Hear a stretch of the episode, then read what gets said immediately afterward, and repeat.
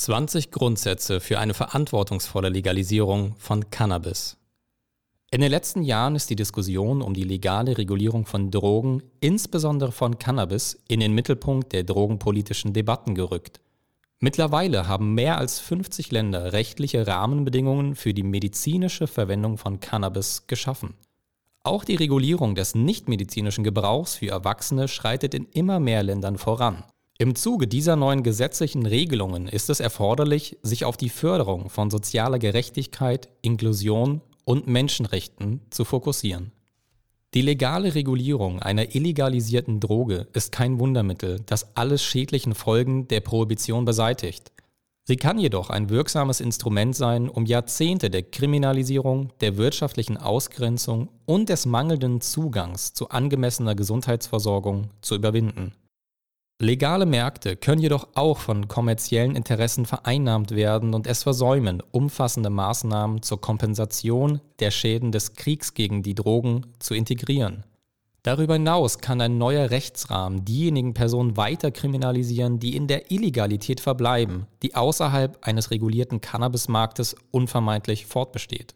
Anlässlich der in den letzten Jahren weltweit zunehmenden Debatte über die Regulierung von Cannabis hat der Drogen- und Suchtpolitische Dachverband International Drug Policy Consortium IDPC Grundsätze für eine verantwortungsvolle gesetzliche Regulierung von Cannabis formuliert. In sechs Abschnitten werden 20 Prinzipien vorgestellt, die jedem gesetzlichen Rahmen sowohl für den medizinischen als auch den nichtmedizinischen Gebrauch für Erwachsene zugrunde liegen sollten. Abschnitt 1 Gesundheit und Menschenrechte von Personen, die Drogen nehmen. Abschnitt 2 Soziale Gerechtigkeit. Abschnitt 3 Inklusiver und gerechter Handel. Abschnitt 4 Rechtlicher Umgang mit Aktivitäten außerhalb des legalen Marktes. Abschnitt 5 Gendersensibler Ansatz. Abschnitt 6 Beobachten und Lernen. Abschnitt 1 Gesundheit und Menschenrechte von Personen, die Drogen nehmen. Legale Märkte sollten die Gesundheit und die Menschenrechte von Personen, die Drogen nehmen, schützen, indem sie ihnen umfassenden Zugang zum Gesundheitswesen sowie alle Rechte und Schutzmaßnahmen gewähren, die auch Gebraucherinnen legaler Drogen zugestanden werden.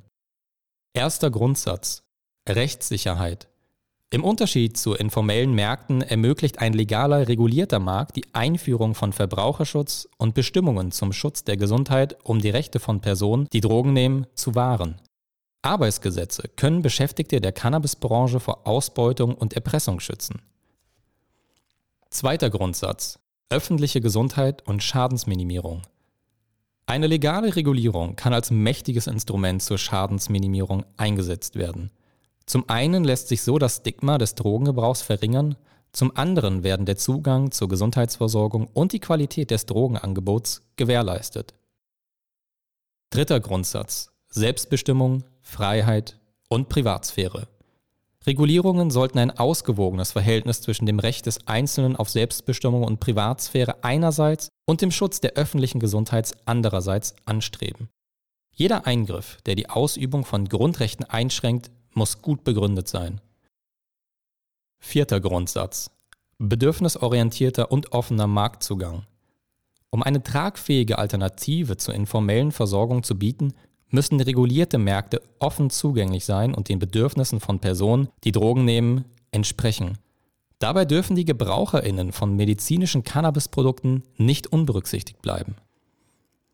Abschnitt 2 Soziale Gerechtigkeit um den strukturellen Ungleichheiten, die durch jahrzehntelange Prohibition entstanden sind, entgegenzuwirken, müssen gesetzliche Regelungen die Teilhabe von Personen, Gemeinschaften und Kollektiven, die im informellen Markt tätig sind, priorisieren sowie umfassende Maßnahmen zur Wiedergutmachung und zum Schutz traditioneller Gebrauchsformen beinhalten.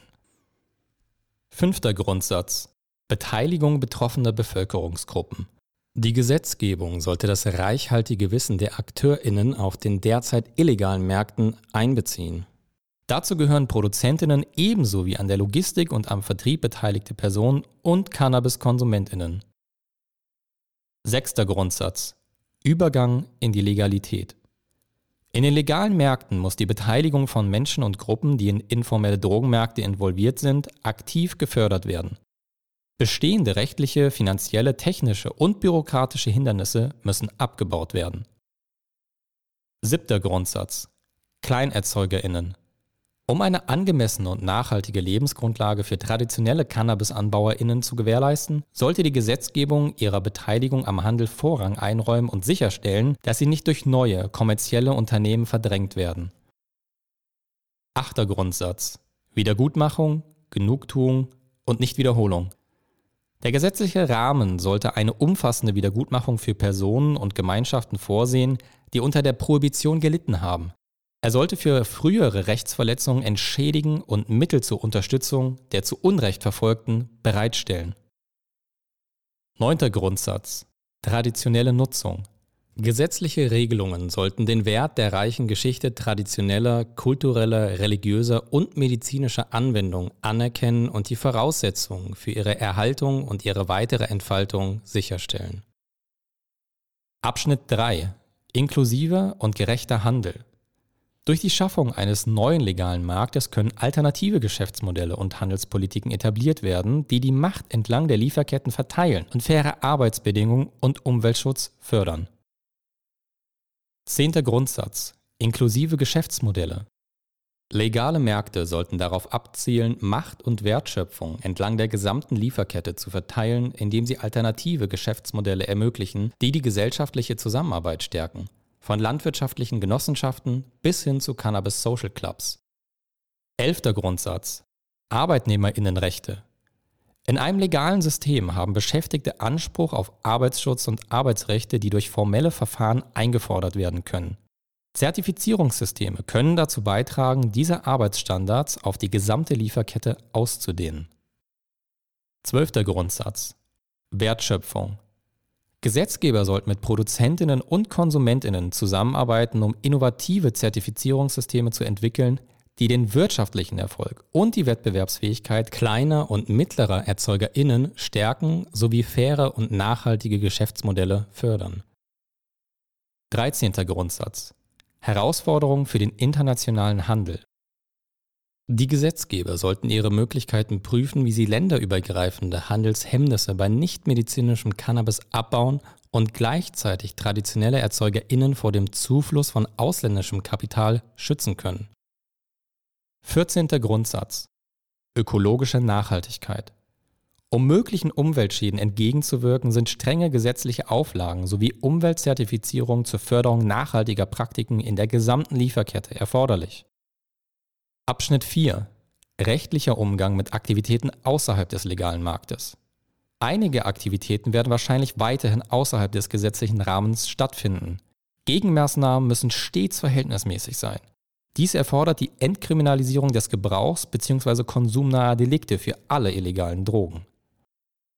15. Grundsatz. Entkriminalisierung des Drogengebrauchs und konsumnaher Delikte. Ein sozial gerechter Rechtsrahmen ist unvereinbar mit jeder Form von strafrechtlicher und ordnungsrechtlicher Verfolgung des Eigenbedarfs. 16. Grundsatz. Verhältnismäßigkeit. Wenn strafrechtliche Maßnahmen gegen drogenbezogene Aktivitäten wie Drogenhandel beibehalten werden, müssen sie verhältnismäßig sein, die persönlichen Umstände berücksichtigen und mit entsprechend geeigneten Hilfsangeboten einhergehen. Abschnitt 5. Gendersensibler Ansatz. Um Frauen einen gleichberechtigten Zugang zu Arbeitsrechten, Gesundheitsversorgung und wirtschaftlicher Handlungsfähigkeit zu sichern, müssen gesetzliche Bestimmungen ihre spezifischen Bedürfnisse und aktuellen Lebenslagen berücksichtigen. 17. Grundsatz Frauen und Anbau. Um der Diskriminierung und Belästigung von Frauen, die Cannabis anbauen, entgegenzuwirken, sollte die Gesetzgebung genderspezifische Schutzmaßnahmen gegen Ausbeutung und Übergriffe schaffen.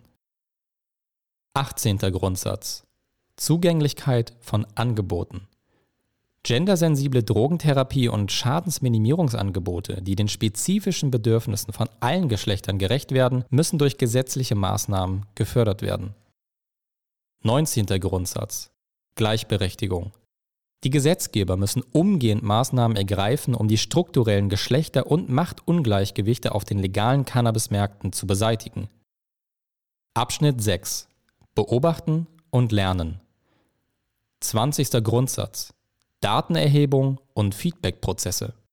Regulierung ist ein schrittweiser Prozess. Der Rechtsrahmen muss auf der Grundlage unabhängiger Daten, gewonnener Erfahrungen, der Marktentwicklung und unter Einbeziehung der betroffenen Bevölkerungsgruppen und der Zivilgesellschaft fortlaufend überprüft und angepasst werden. Ergänzung von My Brain, My Choice zum gendersensiblen Ansatz. Menschen mit einem anderen Geschlecht als dem, das ihnen bei der Geburt zugewiesen wurde, leben oft mit zusätzlichen oder anderen Formen der Benachteiligung. Die 20 Grundsätze und der dazugehörige Bericht gehen nur auf die Unterrepräsentation von Frauen im Allgemeinen in der Cannabiswirtschaft und im Gesundheitssystem ein. Daher möchten wir ergänzend den Aufsatz von Eilish Brennan empfehlen, die für das Buch The Impact of Global Drug Policy on Women Shifting the Needle ein Kapitel über die zusätzlichen Formen der Diskriminierung von Transfrauen als Folge des globalen Krieges gegen die Drogen geschrieben hat. Queer Feminine Identities and the War on Drugs. Das Buch ist online frei zugänglich. Wir haben es in den Shownotes verlinkt. Den Link zu den 20 Grundsätzen im My Brain, My Choice Blog und weitere Informationen zur Cannabis-Legalisierung und zur Entkriminalisierung aller Drogen findest du ebenso in den Shownotes. Den 420-seitigen Leitfaden zur Cannabis-Legalisierung der Transform Foundation, den wir in deutscher Übersetzung herausgegeben haben, kannst du unter www.legalisierung.info herunterladen.